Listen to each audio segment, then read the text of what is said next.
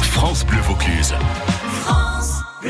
Thierry Stenzel, le fleuriste de À nos amours Avignon, nous donne euh, ce matin en compagnie de Béatrice euh, euh, Blanchet des conseils pour des compositions florales. Des us et coutumes pour la composition d'un beau bouquet avec le maître des fleurs, Thierry Stenzel. Les roses, c'est jusqu'à 11 et c'est en nombre impair. Après, on fait ce qu'on veut. On peut en mettre 12, on peut en mettre, on peut en mettre 20. C'est juste une question d'équilibre dans le bouquet. Jusqu'à 11 pour les roses en particulier, mais c'est vrai pour toutes les fleurs. C'est mieux en nombre impair. C'est plus joli, en fait, dans les bouquets de mettre des, des fleurs en nombre impair. Vous voyez là, il y a un hortensia au milieu, mais il n'y a que trois roses. Et je compose tout après par trois. Les lysianthus, c'est par trois. Euh, les fleurs de carotte, il y en a aussi trois. C'est juste que ça crée euh, une unité euh, autour de, de la fleur principale. Est-ce que les fleurs ont toujours une signification? C'est un, peu oublié. Moi, j'essaye de faire oublier l'idée des roses rouges euh, qui évoquent l'amour, parce que je trouve qu'on peut offrir des très belles roses odorantes euh, dans des tons roses. euh.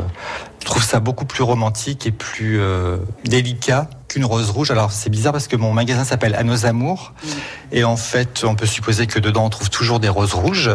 Mais euh, c'est une fleur que je n'aime pas du tout. Je la trouve inexpressive euh, au possible. Donc j'en ai forcément, je joue le jeu au moment des fêtes euh, style Saint-Valentin. Euh, si je dois choisir des roses, je préfère des camailleux rosés dans les tons, ou même des, jaunes très pâles. Pour moi, une jolie fleur, c'est une fleur qui sent bon. Alors les roses, ben, j'essaye de faire en sorte qu'elles sentent bon. Un bouquet pour le mot de la fin. Un beau bouquet. Un beau bouquet. En fait, quand vous regardez un bouquet de fleurs, c'est comme quand vous regardez un tableau. Ça doit vous faire quelque chose d'emblée. On fait pas n'importe quoi avec un bouquet.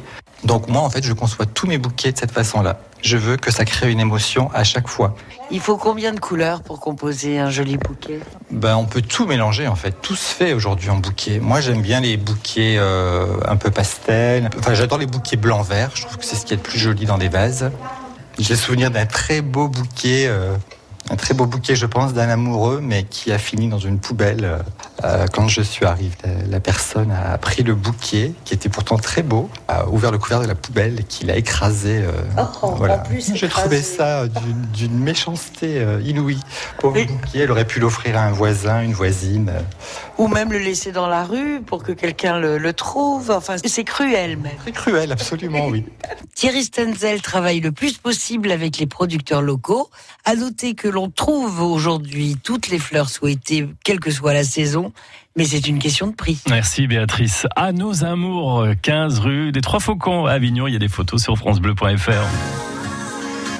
France Bleu Vaucluse. France Bleu.